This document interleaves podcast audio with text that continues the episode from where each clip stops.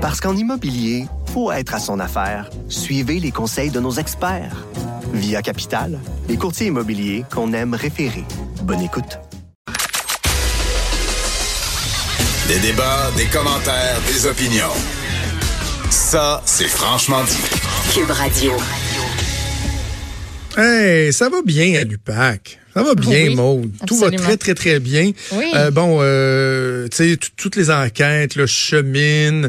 Il n'y a pas de problème. Il n'y a, Tout pas va de, de, rondement. de, de- de- oh, y a pas de truc qu'on abandonne. Non. Ah non, ce matin, là, on apprend qu'il y a encore une enquête qui est arrêtée. Puis, euh, je vais te laisser nous, nous, nous, nous en parler, mais je, je dirais ceci tout de suite. Oui. S'il y avait une enquête qui semblait être un clé en main, là, qu'on se disait, ben ça, ça va aboutir sur des accusations, puis éventuellement des condamnations, c'était celle-là, finalement, il y aura rien pantoute. Ben même un des principaux intéressés avait euh, déclaré, en fait, on l'apprend dans le livre qui a été publié euh, par le bureau d'enquête, Franco Favant. Lui, Ben oui. s'attendait à se faire passer les menottes. Cette enquête-là, c'est l'enquête donc justesse, à laquelle on met un terme. On ferme le dossier, that's it, that's all. Euh, c'est l'enquête où euh, il y avait des collecteurs de fonds libéraux qui étaient soupçonnés d'avoir trempé dans une fraude à la Société immobilière du Québec. Donc ce matin, sans, euh, ça s'est pas fait en grande pompe, on a envoyé un communiqué de presse pour dire qu'on euh, arrêtait tout ça. Donc c'est Frédéric Godreau qui a fait cette annonce-là. On dit que les conditions ne sont pas réunies pour aller plus loin et soumettre une demande d'intenter les procédures au DPCP. Ça a été amorcé en 2010 cette enquête-là et euh, ben ces transactions-là douteuses auraient été faites entre 2004 et 2007 donc par la Société immobilière euh, du Québec. Et puis euh, dans le communiqué de presse, il y a entre autres le commissaire qui insiste sur le fait que sa décision a été prise en toute objectivité dans un souci de saine gestion et que pour protéger les techniques d'enquête policière, le commissaire ne va pas offrir d'explications supplémentaires. Donc, c'est point barre. C'est tout ce qu'on aura. Euh, on se rappelle que Frédéric Godreau, à son arrivée, on l'avait reçu en entrevue et on, Ben lui, oui. avait, on lui avait parlé, entre autres, de transparence. Euh, on lui avait parlé d'à quel point le public, on allait être au courant de ce qui se passait. Ben, écoute, on est au courant que c'est terminé pour cette enquête-là, mais euh, on n'en saura pas plus. C'est ça qui arrive. Tu sais, Maud, je- j'entends des gens dire Ah, c'est pas normal que euh, les informations sur les enquêtes policières, au lieu de les entendre dans des procès, on en prend connaissance dans les médias. Pourquoi c'est les médias qui sortent ça? Tu sais, je, je parlais avec des, des, des gens, euh, des anciens libéraux euh, cette semaine, puis ils me disaient Ah, tu sais, on n'en veut pas à Québécois, on n'en veut pas à QMI, mais on se dit comment ça se fait que la police tu sais, fait couler ces, ces informations-là? Ben là, vous en avez un, vous avez un bout de réponse, là. Tu sais, Il y a peut-être quelqu'un qui va se sentir obligé de dire, ben regardez, c'est pour ça que ça... Parce que on nous donne pas les réponses. Si Frédéric Gaudreau, euh, envers qui j'ai encore confiance, là. Je, je, je- lui, lui arrive, puis j'imagine qu'il n'y avait plus rien à faire dans ce dossier-là, là, mais tu sais, si euh, il nous explique un peu les tenants et aboutissants, Les raisons de ce les choix-là. raisons, tu sais, je- ouais. je, comprends là, la protection des méthodes d'enquête et tout ça, mais est-ce qu'on peut savoir qu'est-ce qui est pas concluant? Où ça a à choper? Est-ce qu'il y a eu des problèmes avec la preuve? Est-ce que c'est dans, dans la façon que la police a travaillé, par exemple, que euh, on a euh, contaminé de la preuve? Qu'est-ce qui s'est passé? Franco Fava, tu l'as dit lui-même, disait Bon, D'après moi, ils vont me passer ma note, là. Ben je vais payer les impôts. Quel, quel dossier? J'avais vraiment envie qu'on entende un succès souvenir. C'était tiré. Et là, peut-être vous dites, ah, ça me dit quoi, ça, justesse? Succès souvenir de, euh, du reportage d'enquête de Marie-Maude Denis où on pouvait entendre l'ancienne ministre des Finances, présidente du Conseil du Trésor, donc responsable de la Société immobilière du Québec, la SIC, Monique Jérôme Forget, euh, qui était mis devant devant ces, ces, ces faits-là, en tout cas faits allégués, on va le dire demain, master, où il y a des gens au conseil d'administration de la SIC qui auraient traficoté de la vente d'immeubles gouvernementaux pour s'en mettre plein, plein, plein les poches, aller cacher ça à l'étranger et tout. Moi, c'est ce que Mme Jérôme Forget disait. Aller sur le conseil d'administration de la SIC, euh, c'est pas le plus prestigieux. Moi, j'irai jamais sur le conseil d'administration de la SIC. Pourquoi?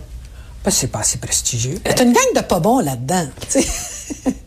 C'est pas, c'est pas prestigieux. Iriez-vous sur le conseil d'administration de la SIC, vous? Ouf, ça avait marqué le monde, ça. Mme Jérôme Forget qui dit dans le fond... pas bon. dans le fond, ce que Mme Jérôme Forget, pour qui j'ai beaucoup d'estime, disait, c'est que euh, j'ai fermé les yeux, tu sais, j'ai pas vu ce qui se passait. On vérifiait pas ce qui se passait au conseil Mm. d'administration de la SIC parce que ça m'intéressait pas. Puis que c'est une gang de pas bons qui sont là. Fait que dans le fond, c'est peut-être pas surprenant qu'il y ait euh, du crossaillage. Et là, bref, l'UPAC qui nous apprend que dans ce dossier-là, je le répète, le dossier qui semblait le plus évident, là, que non, finalement, il y aura aucune fin. accusation. Donc, euh, c'est certainement pas ça qui va rassurer les gens. Quel bon papier de la collègue Annabelle Blais euh, du bureau d'enquête dans le Journal de Québec, Journal de Montréal.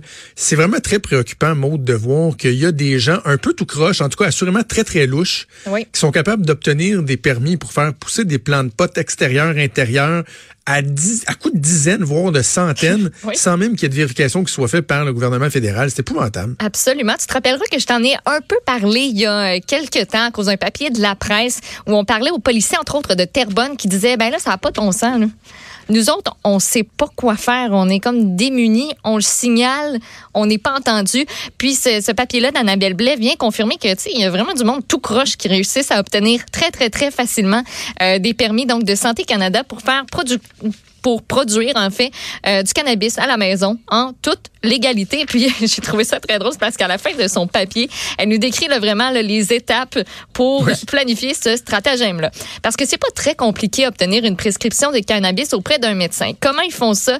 Euh, Généralement des consultations par Skype avec un médecin de la Colombie-Britannique ou encore de l'Ontario. Il y a quelques médecins québécois qui en prescrivent aussi. Puis ça date que certains groupes de, de criminels qui euh, obtiennent tous leur prescription de la même personne, du même médecin.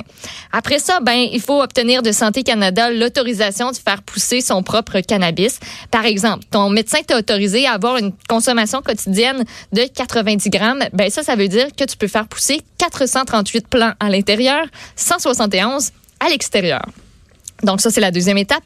Et puis ben la troisième étape tu fais pousser tes affaires puis après ça euh, tu t'en sers pas évidemment pour euh, pour ton, ton propre bien. Tu euh, le revends le refiles à d'autres réseaux sur le marché noir. Et puis là on nous présente quelques euh, glorieux individus Ah oui, qui possèdent ces permis là entre autres on parce qu'on fait pas d'enquête hein, du côté de Santé Canada pour pour savoir à qui on donne ces affaires là tu sais janvier, juin 2019, Santé Canada qui a refusé juste deux demandes sur 3550 qui ont été traitées.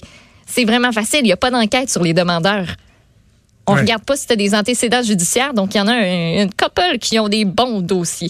Jocelyn Labrie, lui possède un permis de culture, mais euh, en 2017, les policiers notent qu'il serait un membre en règle du groupe des motards Red Devils East Side. C'est parrainé par les Hells Angels. Lui a des antécédents judiciaires de production de cannabis. Ben oui, il a même été arrêté à Terrebonne en février 2017. Lui était tenancier du bar Le Maverick. Puis cet établissement-là a permis son perdu de boisson parce qu'il y avait une plantation de 787 euh, plants qui a été découverte derrière le bar. Juste ça. Il a été reconnu coupable de possession illégale de cannabis, mais présentement, il en fait pousser en toute légalité chez eux parce qu'il y a un permis de Santé Canada. Sinon, euh, Anissa Gilbert, elle est bonne. Yamachiche, antécédent de trafic et possession de drogue. Elle aime la chiche. oui, c'est ça. Entre autres, Euh, elle a un permis pour 292 plans intérieurs, 76 plans extérieurs, selon les sources du journal. Mais il faut savoir qu'elle a été arrêtée en juin 2018 dans une rafle qui euh, visait à démanteler un des plus importants réseaux de vente de drogue de Trois-Rivières. Elle a été libérée en attendant son procès. Un an plus tard, hop, un permis de culture de cannabis. Puis, il faut savoir qu'il y a plusieurs cas en Mauricie. Euh, puis, en Mauricie, ben, cette enquête-là, l'opération Nandou, en 2016, ça visait à démanteler justement un réseau de trafiquants.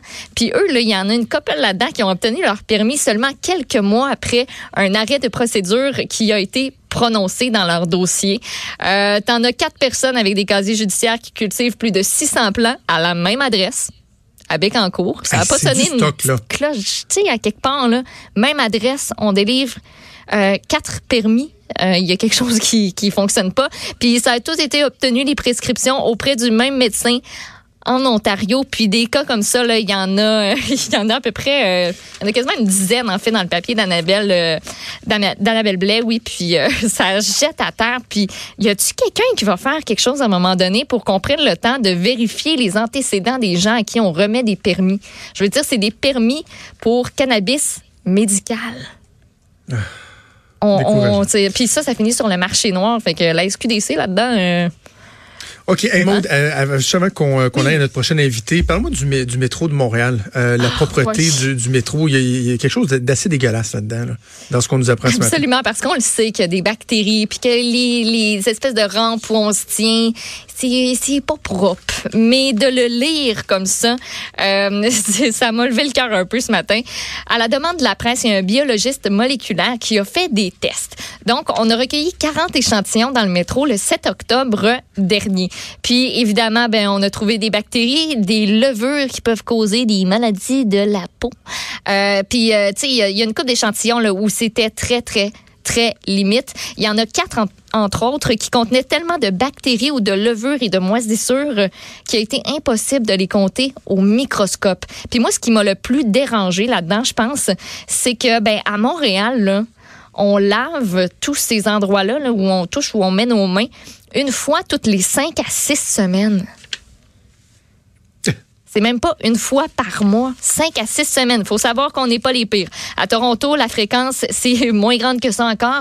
On nettoie les barres de maintien toutes les six à huit semaines. À Boston puis à Paris, là, on les nettoie à tous les jours. Ben, je comprends.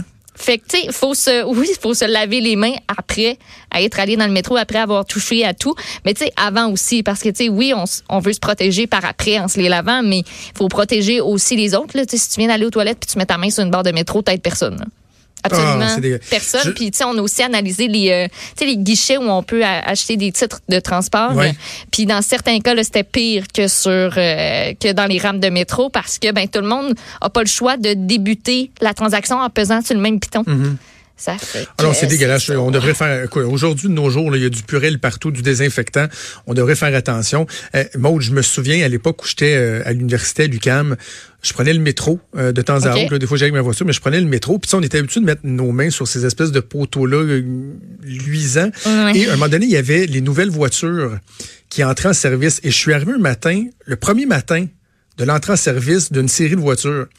Et c'est quand j'ai mis la main sur un poteau neuf que j'ai réalisé à quel point les autres étaient dégueulasses. Oh là. la main, elle ne glissait pas comme rien. C'était, bien. là, j'ai fait. une bonne grippe, là. Mais c'est donc bien dégueulasse, les poteaux Ouais. dans les autres. Parce que je veux dire, on le sait, mais de le voir écrit comme ça puis analysé, on dirait que ça. euh, moi, je lisais ça un matin en déjeunant, c'était pas une, une si bonne idée que ça. Puis, tu sais, la STM dit, ben, c'est parce que si on veut les laver plus souvent, il faut engager plus de monde, ça coûte plus cher, mais on peut dessus, s'il vous plaît? Ouais, ouais. OK. On va espérer que ça